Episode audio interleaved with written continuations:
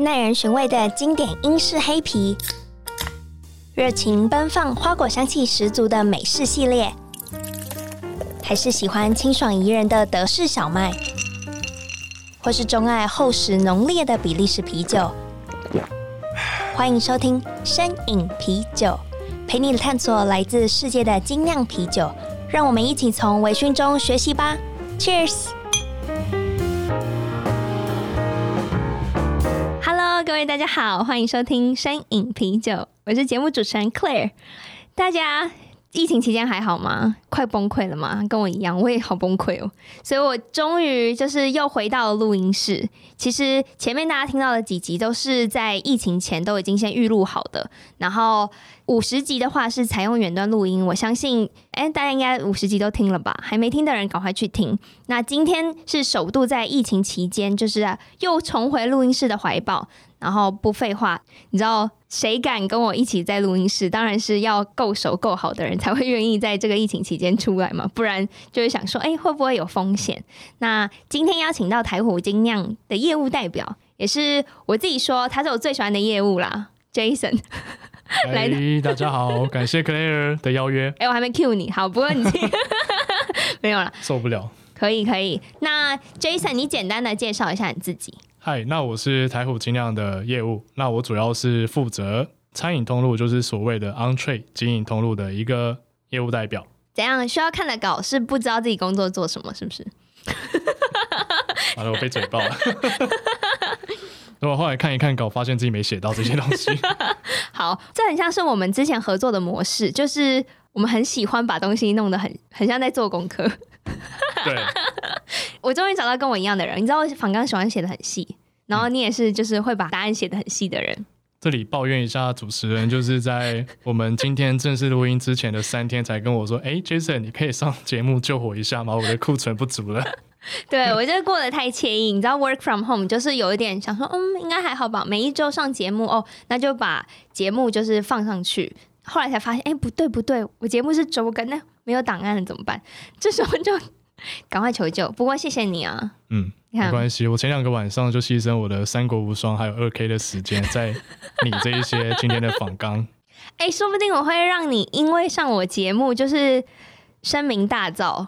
所以已经我已经七十二小时没有睡觉，都在准备这一集的内容了。好，我们就看你可以讲出什么来。好，就我了解的你，其实你你曾经很想要成为一名酿酒师，对吗？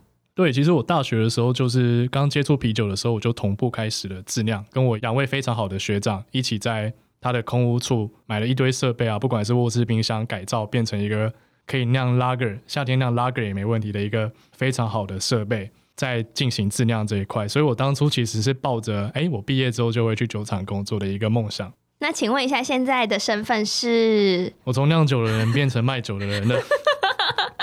不得不对，就是现实低头，是这个概念吗？应该说，当初我在接触精酿啤酒的时候，大概是距今的五年前左右，是我大三的时候啊。我这样不小心透露自己的年纪啊，就超年轻啊，什么意思？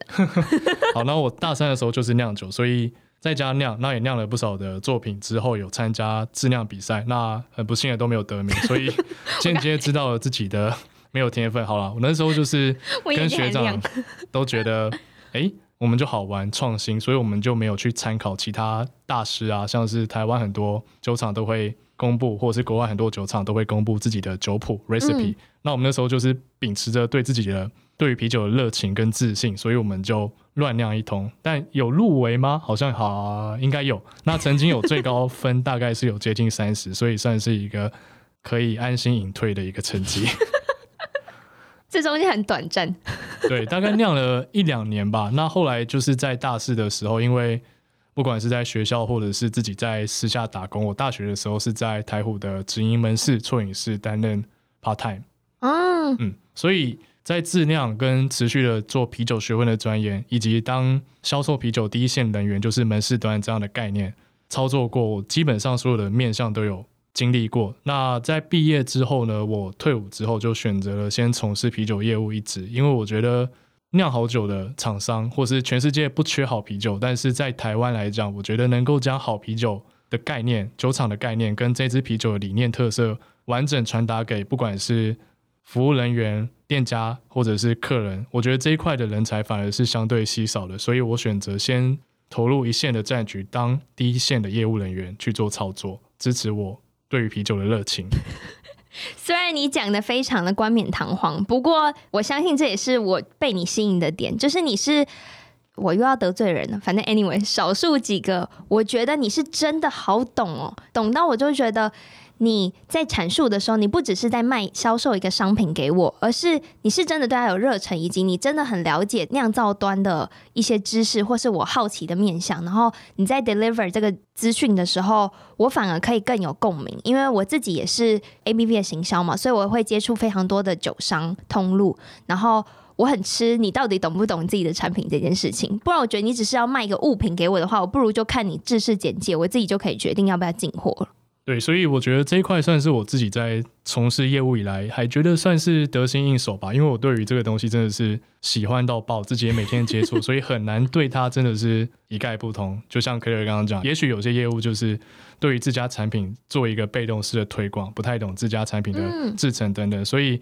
像我本人就是对于汽车非常的有兴趣，在我大概还不会讲话，也许三岁的时候，两三岁的时候，我妈就说我可以把所有的汽车品牌在路上一指都可以讲出它的型号跟厂牌这样子，也太帅了吧！到前两三年，我曾经就是准备要购入自己的第一辆汽车的时候，也去过一些汽车的销售中心。那跟一些业务谈完之后，就会觉得说，哎，你怎么对于这些汽车的了解，甚至不比我一个外行的来的精明，所以当下我了解到，哎，从事业务就是要一个对于自己的产品有热情、专业度，才会说服其他的消费者跟潜在客户说，哎，这个东西真的是好的，可以购买的，因为他，blah blah blah，我懂他怎样子。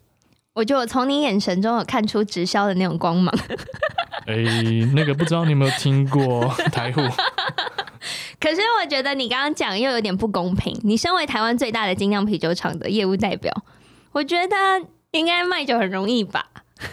觉得，身为号称是全台湾可能算是通路铺最广的一个精酿啤酒厂商来讲，我觉得有利有弊诶。因为像我自己本人是属于 on trade，就是跟超商、超市那一些通路不一样，我是属于即饮型的通路，像是精酿啤酒店啊、tap room、bottle shop，或者一些餐酒馆、餐厅、咖啡厅，或者是一些 lifestyle 的小店，都是我的客户。那这边也许有些店家会为了追求产品的稀少性而去避开台虎这个选择，因为大家都知道我们在家乐福啊、Seven Eleven 啊，或是更大的超商都有我们的产品，所以他们可能会觉得台虎的稀少性相对于其他台湾在地的精酿啤酒品牌太常见了，所以他们反而会避开。所以我觉得，对于我们知名度这么高，像我们的 FB 现在有三万多个追踪者，那我们在各大的超商、超市通路都有做商品的上架。这反而是一个对我来讲，偶尔会是一个弱点。嗯，所以台虎才会因为这样子特别切不同的产品面吗？你觉得是这样吗？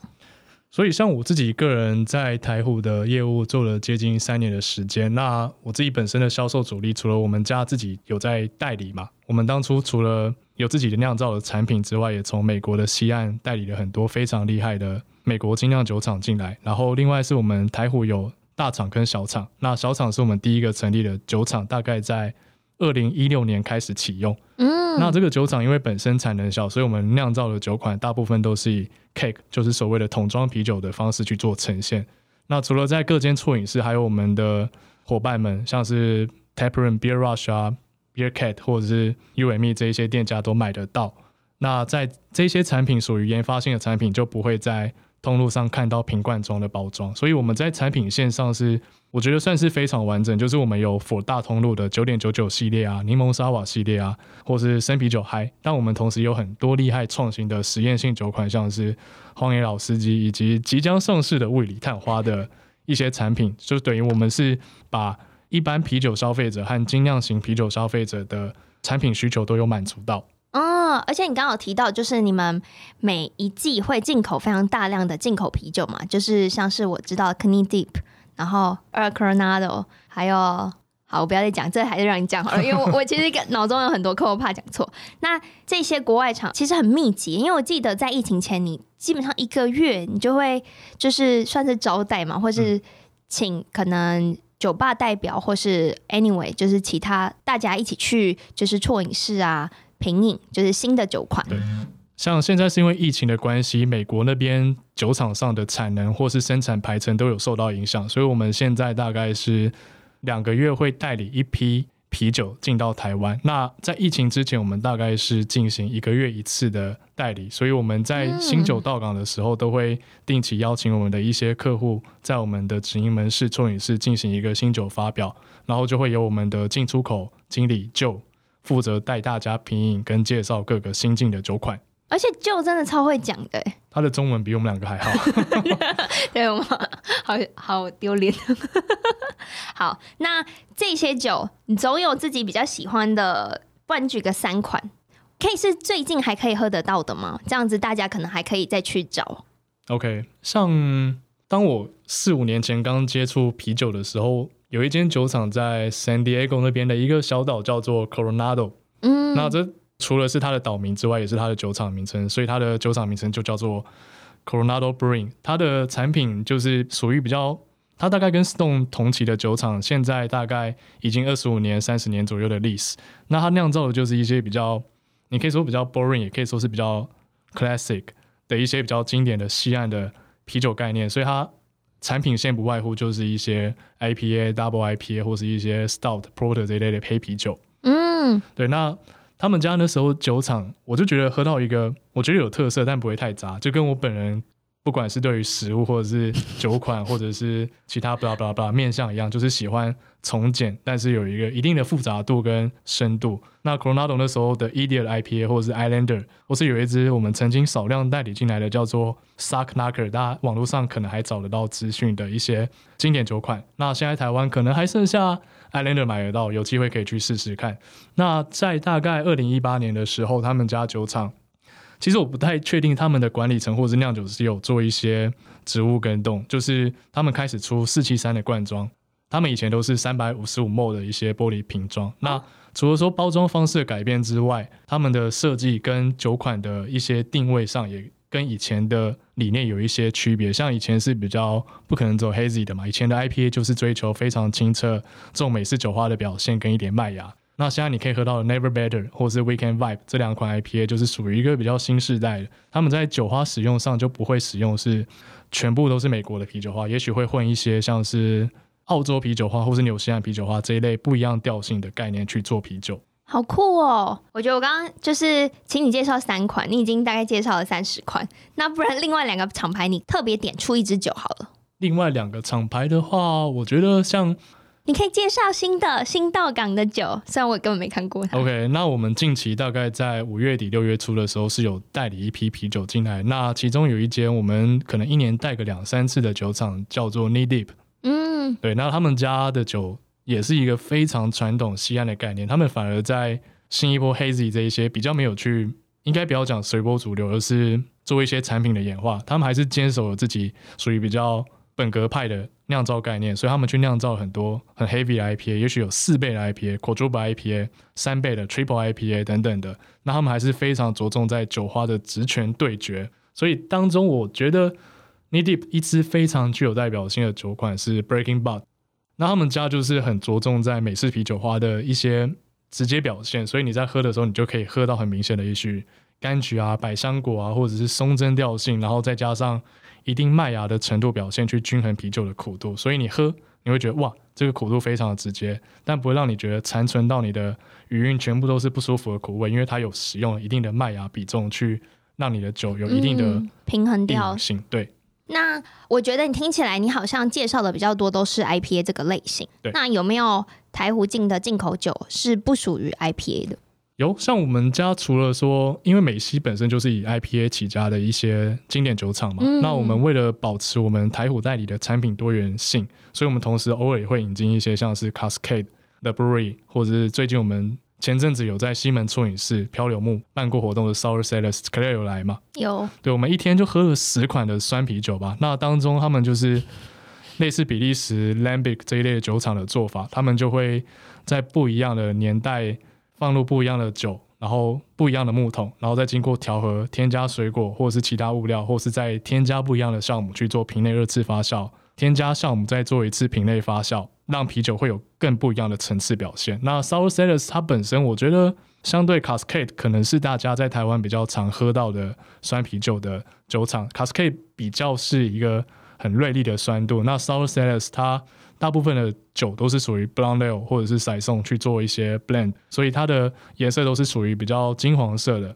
然后它的酸度同时也不会像 Cascade 这么的明朗，而是一个属于比较均衡，所以你喝得到一些麦芽的甜在支撑它，也许是乳酸或者是其他野生酵母带来的醋酸表现的酸度，它会做一个比较平衡，同时透过水果的添加，让你觉得它的酸是跟果酸比较类似。我真的不知道你讲的这么详细，听起来这么好喝，然后现在也喝不到是什么意思？欢迎光临春饮室 s o r r y Sellers 还有还有。哦，其实春饮室都还有卖。然后我们最近刚好因为疫情的关系，鼓励大家外带，所以我们在外带的部分都有打。我记得进口酒应该是八折，所以现在算是一个蛮划算，可以补足自己冰箱的时间。而且我记得 Sour Cellars 单价不便宜，本来原本的单价因为它本身瓶子进来，我记得都是六百五十 ml 大瓶装的，所以它相对来讲，嗯、而且它的统陈年份通常平均大概是在二十四到三十六个月当中，其实也。嗯，这些仓储成本或者是库存成本也算是非常高。好，我很想去买，被你说服了。不对，嗯、本来也没有打算，后来现在觉得，嗯，好，真的很好喝。我自己喝完的感受，而且我觉得现在在台湾可以喝到的酸啤酒的选择，除了经典酒款的 Lambic 或是一些香槟啤酒那种，没有说到很多。嗯，或是台厂当然有那样蛮多酸啤，可是就不会有没有再特别出新颖的类别。所以我觉得，如果在没有喝过的人，可以去。错饮室支持一下，每一家都有吗？基本上是，但库存的话，可以在去之前可以先打个电话询问一下库存。好，那现在，哎、欸，我也蛮好奇，就是疫情期间有蛮多就是精酿店家或是 bottle shop，其实就是真的是受到疫情蛮大的冲击，就纷纷的歇业嘛。那你身为业务，请问你现在是不是不用工作了吗？哎、欸，怎么这样讲？还是有很多店家持续在 struggle 当中。好，那。你不要骗我说你现在还在拜访，就是店家。请问你现在平常都在干嘛？我觉得我们现在就是除了减少接触嘛，因为毕竟现在还是大家都有染疫的风险，所以我们就透过像是 Line 啊、FB 去关心店家，然后持续。我们其实台虎代理还是有持续在进行，那同时台虎精酿本人也有持续在推广新品，所以我们就是透过 Line 啊，也许是物流团队去帮忙配送一些样品，减少人员的交流。了解，有业务拜访，现在尽量不要，我觉得。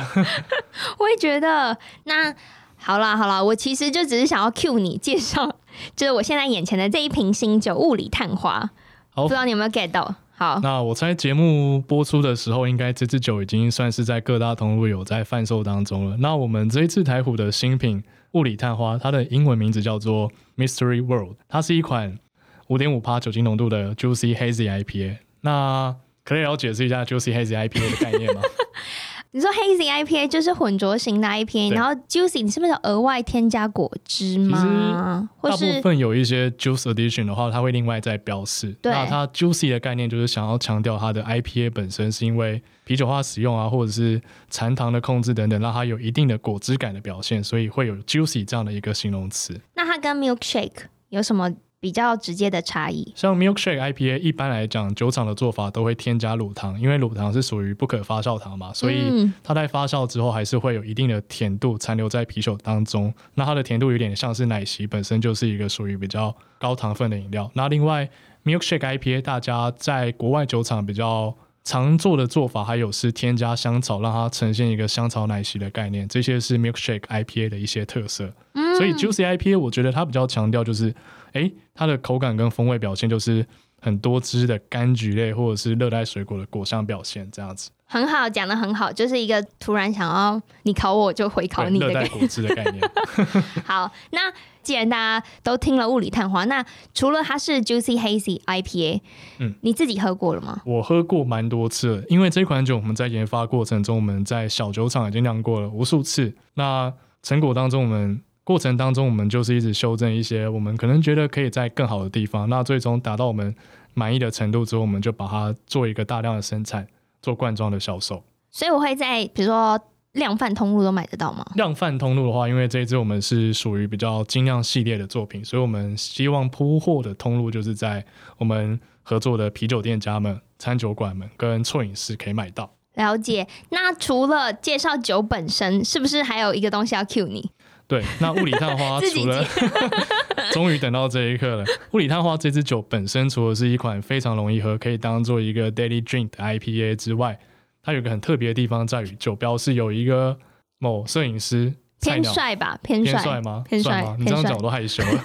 好，就是 有我本人，我本人在大概一年半之前，跟我的好友，哎，我可以讲他的名字吧？好，是我大学的好兄弟沈轩，一起到金瓜石那边阴阳海上面有一个叫黄金博物馆。那黄金博物馆在上面有一个非常著名的景点，叫做黄金瀑布啊。那跟阴阳海一个一样的概念，所以它在水质上可能有比较多的金属或是矿物质成分，让它的当地的河床，应该说土壤或者是水流呈现一个比较金黄色的色调。那那时候就觉得那边的瀑布很美，然后我也是第一次，算第一次去吧。那我就跟我的朋友带着我的单眼相机，在那边第一次尝试用慢快门去拍那个瀑布的水。那希望就是呈现把瀑布的水变成一个云雾状的概念。所以后来那张照片一直就留在我的口袋当中。那我就没有一个想要发文的契机。那直到我们台虎这一支物理探花准备上市前，我就想说，哎。这支酒叫雾里探花，那我这张照片好像有一点关联性，就是我把瀑布的水拍的有点像是云雾的概念，那当中瀑布的河床吗？应该这样讲吗？还是河边？我要先听后面是什么？对，反正就是这边会有一些花花草草的东西，然后跟石头、啊、岩石、跟水流、跟一些比较静止、没有产生云雾状的水。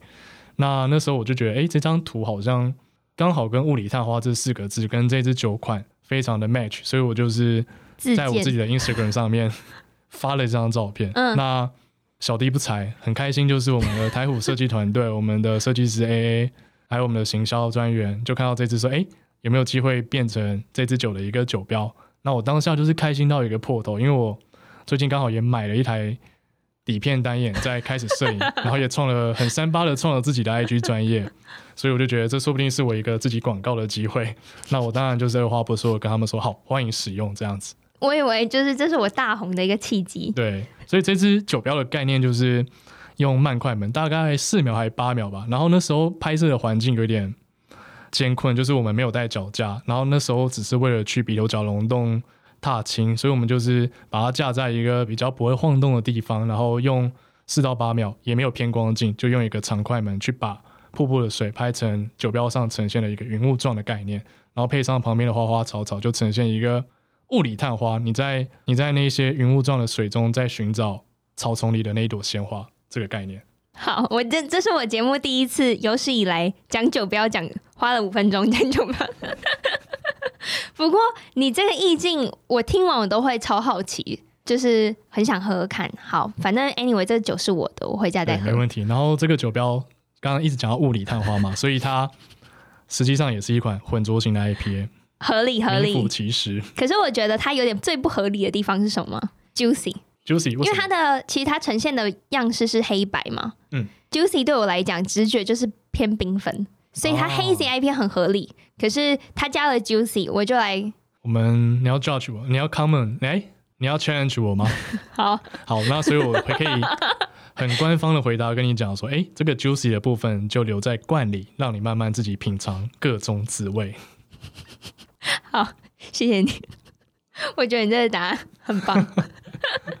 好了，我相信就是这边也帮，就是既然都你那么义气相挺的来到了节目，我也问你，是不是刚刚除了说我自己去创影室外带，或是到精酿店家外带这支雾里探花，还有什么方法可以送到家？OK，那我们这边刚好很感谢 ABV 的团队，还有 Claire。邀请我们台虎精酿参加他们算是台湾第一次举办的线上品饮会的概念，因为现在疫情，大家应该都是关在家默默的自己喝酒嘛。那我们这边提供一个机会，就是在 ABV 的外送平台上面可以买一个品酒会组合，就是里面有三加一支酒，其中一支就是我们的雾里探花，还有其他我们台虎精酿的作品跟台虎代理的作品。那我们在七月三号，就是礼拜六的晚上八点会有一个。线上的品酒会。那当中，我跟我们台虎的进出口经理 Joe 还有 Claire 会一起在线上为大家讲解这一些啤酒，跟大家一起轻松开心的喝酒。真的，而且我觉得就很少跟消费者直接做沟通，或是直接。做品饮分享，对不对？我觉得他偶尔还是会自己去外面走跳，喝一些酒，非常支持精酿这个产业。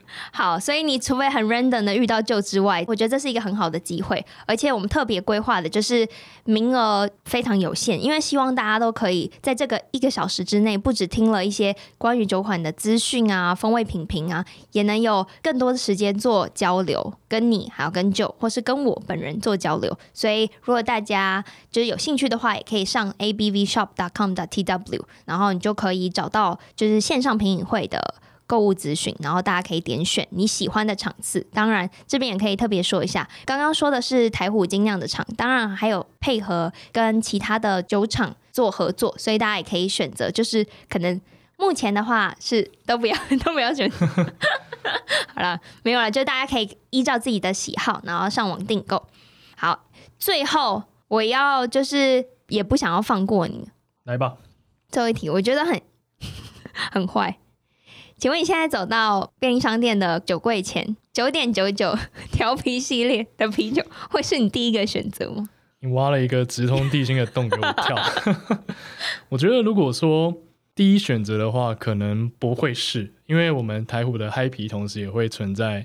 各大的超商通路可以去做选择。那九点九九这个系列的话，在我某些时候可能需要比较多的酒精，或者是怎么样的冲动的时候，我会选择购买它。那因为我本人是属于一个比较本格派的 beer drinker，所以我不外乎就是喜欢一些 Imperial Stout 或者是 Double IPA、Triple IPA 等等高酒精浓度、风味比较重的酒款。那九点九九属于是一个比较调酒系概念，就是让大家都可以很轻松的接触的啤酒。那同时它甜甜酸酸的，通常是有水果调性的概念的产品嘛。嗯。那因为我本人蛮怕那种比较甜的作品，但九点九九我觉得算是一个算是我们非常畅销的一支产品，不外乎因为它甜酸容易喝这样的概念。所以我在选择九点九九的时候，也会可能挑一些我喜欢的水果有添加的，或者是挑一些。甜度相对低一些，酸度稍微高一点的，像是桃太郎、情圣多里尼这类的作品，嗯、我也是蛮常去超商买一手的吧。因为那拿买回家喝，它的酒精浓度又高，然后又容易喝，所以有时候我纯粹就是因为压力大，想要补一些酒精。那我喝一支五趴的拉格，我可能要喝三四支，但我喝一个九点九九可以满足我当天的酒精摄取。对，那当然它的风味，我觉得。因为很多时候，我们的九点九九都是以一些经典调酒的概念去做。嗯，那当我喜欢某种调酒的时候，我自然会去选择那个系列、那个概念的九点九九。好啦好啦，这样给过给过给过。好，没有，我觉得你的老板会给过。好，今天真的很谢谢，就是 Jason 来到摄影啤酒的节目现场。然后，如果想要 follow 你的拍照 Instagram 的话，你看这就是好朋友会做的事情。感谢这边叶片要收费吗？还是可能要吧？那个物理探花再来一箱。好了，那大家可以就私讯一下台虎的粉砖，或者是我的 IG 的话，我跟大家讲，要没人追踪怎么办？嗯，大家就是可以支持一下好的摄影作品。那欢迎追踪我的摄影专业，这边帮忙做一些工商。那我的 IG 账号叫做 Bourbon Dog，那中间 Bourbon 跟 Dog 之间有一个 dash。那 dog 后面还有一个 dash，欢迎大家追踪追起来。好，没错，我还我可以帮你把连接放到节目的内容简介，算是恭喜你获得一箱物理探花。对，你听我，我听你的概念。好了，那今天这期节目当然也是由 ABV Bar and Kitchen 赞助播出。然后，如果大家在家的话，想要喝啤酒或者想要吃美味餐点的话，也可以到 abvshop.com 的 tw，。然后我们就是十二支就是免外送费。然后大家可以在上网就是。找寻自己喜欢的酒款，我相信五百多个品相一定可以找得到。那节目就到这喽，我们一起说拜拜吧！耶，大家拜拜，拜拜。